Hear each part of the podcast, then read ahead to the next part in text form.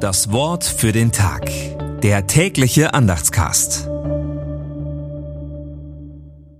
Montag, 16. Oktober 2023.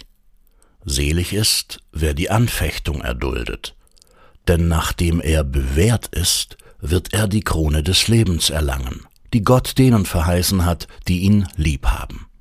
Jakobus 1, Vers 12. Gedanken dazu von Frieder Grau. An Anfechtungen kommt der Glaube nicht vorbei. Zumindest nicht, wenn er mit beiden Beinen in der Welt steht. Gott ist allmächtig. Aber von seiner Allmacht trennen uns Welten. Christen beten inständig für Frieden, aber es wird nicht Friede. Das ist Anlass zu zweifeln. Der Glaube wird wackelig, vom Wind aufgepeitscht, hin und her getrieben, da hat Jakobus recht.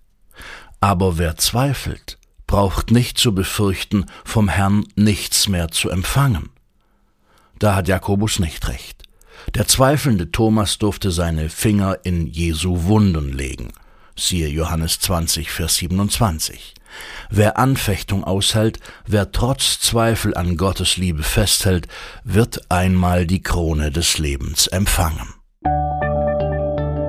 Das Wort für den Tag. Der tägliche Andachtscast. Präsentiert vom Evangelischen Gemeindeblatt für Württemberg.